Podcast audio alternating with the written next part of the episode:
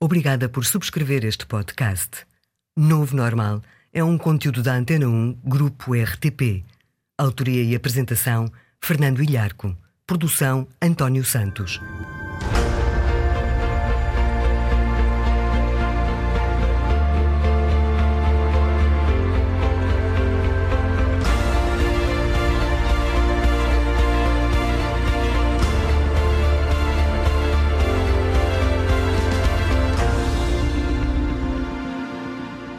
Ora viva!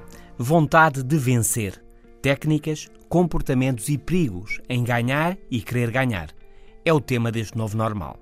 A par de uma boa e exigente preparação, perguntemos: o que mais contribui para vencer? E a resposta é estar convencido de que se vai vencer. E como se consegue ter a certeza de que vamos mesmo vencer? Quantas vezes falhou por pouco?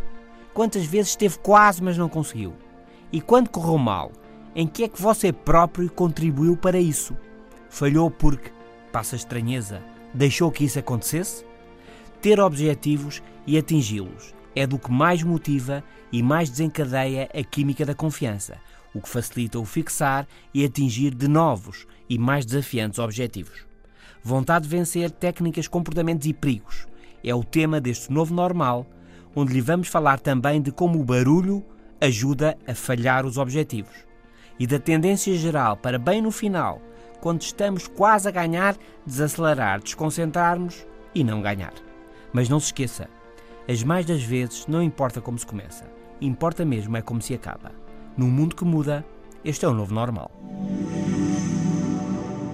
O Novo Normal. Podcast exclusivo.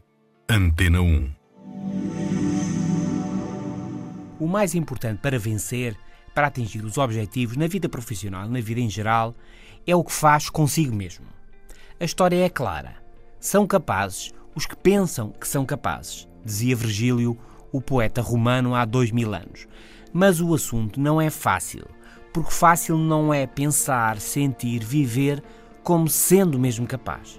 Não se trata de esperar que corra bem, desejar ser capaz ou fazer tudo para ganhar. Isso não é mau, mas acreditar ser capaz, ter a certeza que vai acontecer é outra coisa. Pergunto, já alguma vez, antes de algo difícil, de uma apresentação a uma audiência exigente, de uma entrevista decisiva ou da condução de uma reunião complicada, por exemplo, já alguma vez teve a certeza, esteve absolutamente certo que ia correr tudo bem, como queria e atingir os objetivos? O ser capaz que faz a diferença é isso, termos a certeza que vamos ganhar. E faz toda a diferença, porque causa em nós o tipo de comportamentos de atenção, de envolvimento que facilita que ganhemos mesmo. A questão por isso é esta: como se consegue essa certeza? A resposta é pela autossugestão, dizendo a nós próprios, determinada, honestamente e vezes sem conta, que vamos ganhar, que vamos conseguir, porque trabalhamos muito, porque nos esforçamos e porque queremos mais do que todos os outros. Dizia Mohamed Ali, o campeão mundial de boxe: é a repetição das afirmações. Afirmações motivadoras, de confiança, de que trabalhamos mais e melhor, é a repetição das afirmações que levam a acreditar. E quando essa crença, acrescentava Ali, se torna uma convicção profunda, então as coisas começam a acontecer. A vontade tem de ser mais forte do que a técnica, dizia Ali, e as palavras vêm primeiro do que os feitos. A autossugestão aumenta a confiança, compromete-nos perante os outros e perante nós mesmos e força-nos a dar o máximo.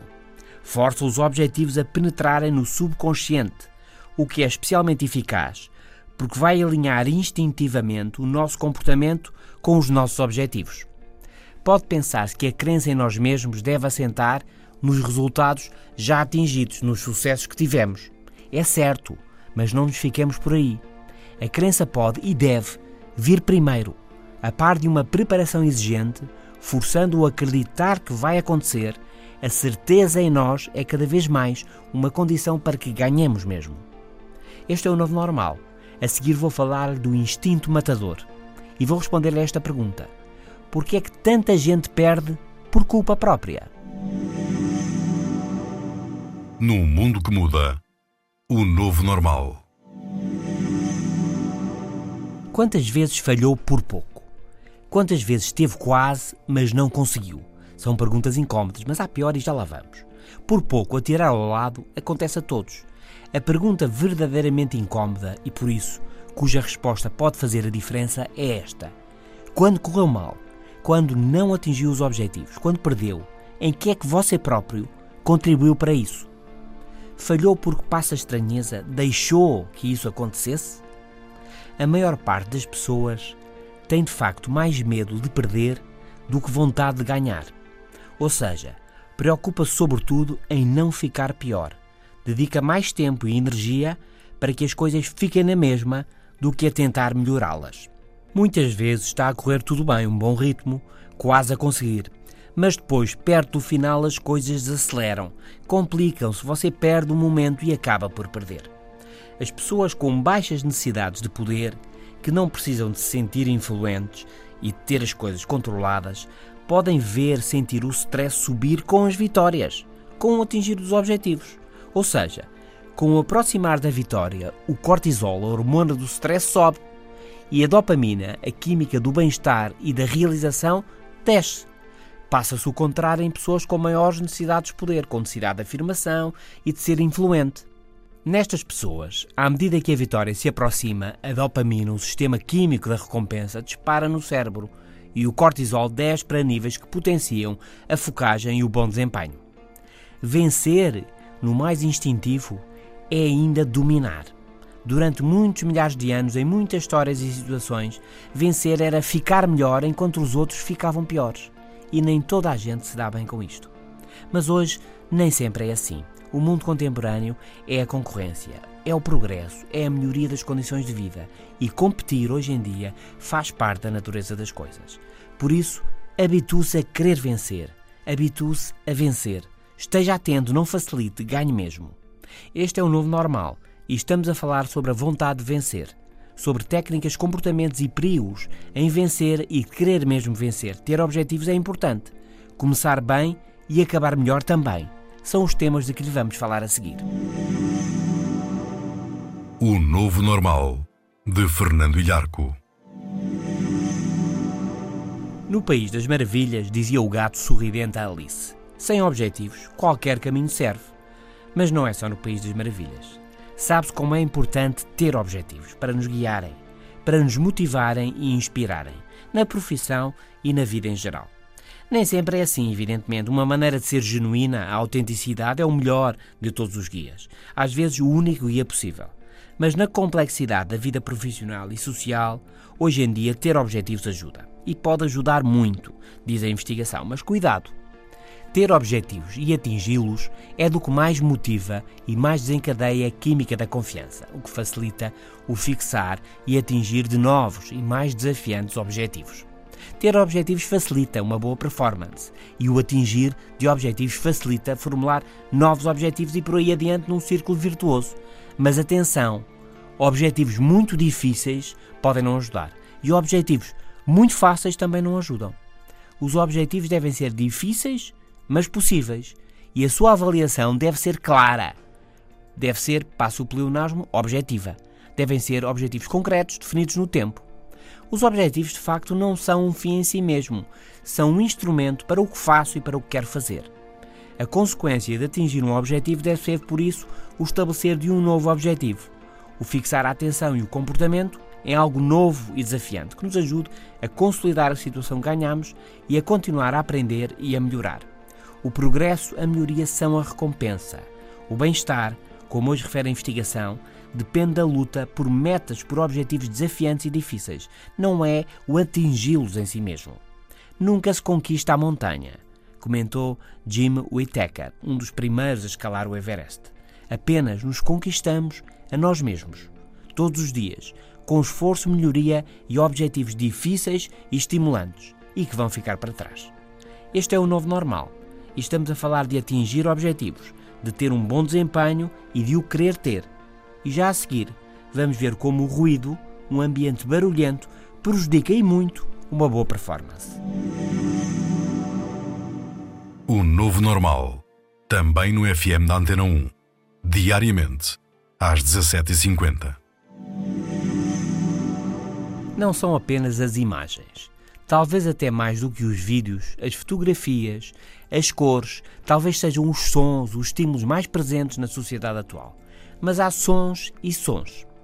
Um estudo da Universidade da Califórnia do Sul refere que uma pessoa hoje em dia está sujeita diariamente a informação, ou seja, textos, imagens, sons, equivalente à informação apresentada em 174 jornais. Cinco vezes o que se passava em finais dos anos 80, há uns 30 anos. Noutra investigação da Universidade de San Diego, mostra-se que o número de horas diárias a que, em média, estamos expostos a nova informação subiu 60% desde os anos 80, rondando agora as 12 horas. O problema, óbvio, é que a grande maioria da informação que nos cerca não é relevante. É apenas ruído, que cansa, perturba e distrai, que afeta o comportamento e o nosso desempenho. No outro estudo ainda, divulgado na obra Scarcity, Escassez, mostra-se como o ruído prejudica diretamente o trabalho. Na cidade norte-americana de New Haven, numa escola junto a uma barulhenta linha de comboios, o desempenho dos estudantes variava de turma para turma. Havia turmas aceitáveis com médias bem alinhadas com os valores do país e turmas claramente mais abaixo, muito fracas mesmo. Descobriu-se então que metade das turmas tinha aulas do lado da escola muito exposto ao barulho dos comboios. Será que eram essas as turmas dos maus alunos? Sim, eram. Mais, os alunos que tinham tido aulas sempre do lado mau da escola, no seu sexto ano de estudos, em média, estavam um ano atrás dos colegas que tinham tido aulas no outro lado da escola. É mesmo de ouvir bem, estavam um ano atrás. A escola reagiu, instalou paredes anti-ruído e sistemas de isolamento. Os resultados do lado mau subiram e em poucos anos, poucos anos, deixou de haver diferença no desempenho dos alunos. Estamos a terminar o novo normal desta semana e o nosso tema final é acabar em grande. É isso mesmo. Muito boa gente, tantas vezes quando se aproxima ao final, quando está quase no objetivo, alivia a pressão, levanta o pé.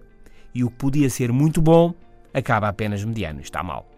Acabar em grande, finish strong, como se diz na alta competição, é o que há a fazer. E é o que vamos falar a seguir. Está a ouvir O Novo Normal, um podcast exclusivo Antena 1.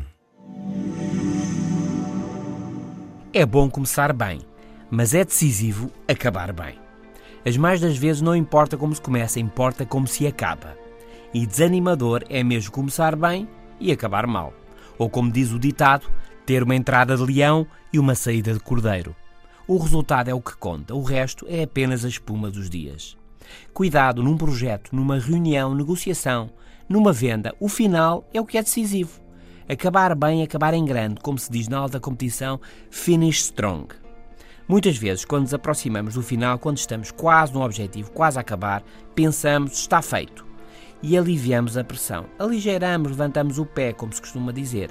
E no final, quando o bom já está acautelado, muita gente desacelera e desconcentra-se. E o que podia ser muito bom acaba apenas mediano. Toda a gente começa uma dieta, mas muitos aligeram no final ou desistem. Na vida profissional, o final é o mais importante. O final é o que fica na mente do cliente do colega de trabalho e dos nossos parceiros. Por isso, o mais difícil e problemático deve ir no início do trabalho, deve ser ultrapassado rapidamente e o melhor, mais motivador, deve ser guardado para o final. Só acaba quando acabar.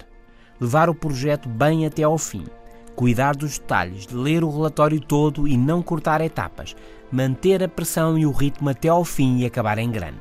Acontece a todos, mesmo aos melhores.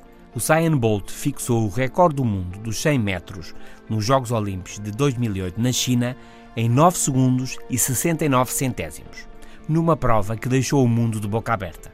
Bolt terminou uns 3 metros à frente do segundo classificado, mas no final fingiu que estava a beber uma bica, estava a celebrar e desacelerou. Ora bem, investigadores da Universidade de Oslo, na Noruega, do Centro de Astrofísica Teórica, estudaram a posição de Bolt na corrida a sua velocidade e aceleração e compararam-nas com as do atleta que ficou em segundo lugar. E, e Bolt de facto não acabou em grande. Houvesse continuado na mesma e não bebesse a bica, tinha ganho na mesma, mas com o tempo de 9 minutos e 55 centésimos, 14 centésimos abaixo do ainda hoje recorde do mundo. Por nós não liguei, eu também tinha tomado uma bica. Vanessa Fernandes, campeã do mundo de atletismo, medalhada olímpica também, comentou sobre as vitórias, sobre as suas vitórias mais difíceis. É quando a meta se aproxima e eu já não posso mais, que levanto o queixo e acelero. Acabar em grande. O último esforço, tantas vezes, é o mais difícil, mas é o decisivo e é o último. O Novo Normal. Podcast exclusivo Antena 1. Este é o novo normal. Hoje sobre vontade de vencer. Falamos de técnicas, comportamentos e perigos de ganhar e de querer ganhar. A par de uma boa e exigente preparação, disse-lhe porque estar convencido de que se vai vencer é mesmo importante para se vencer mesmo. Falamos também da importância de ter objetivos, de os atingir e de formular novos objetivos mais difíceis e ambiciosos. Falamos ainda de perder por culpa própria e do que é que há a fazer quanto a isso, bem como do ruído do barulho que prejudica o trabalho e nos ajuda a falhar. E por fim, no final deste podcast, falei-lhe da noção importante do finish strong, não apenas levar as coisas até ao fim, mas levá-las até ao fim bem, em grande e acabar em alta. Porque se assim não for, pode deitar tudo a perder. Não se esqueça, as mais das vezes, não importa como começa, importa como acaba. Este é o novo normal. Fernando Ilharco. Até para a semana.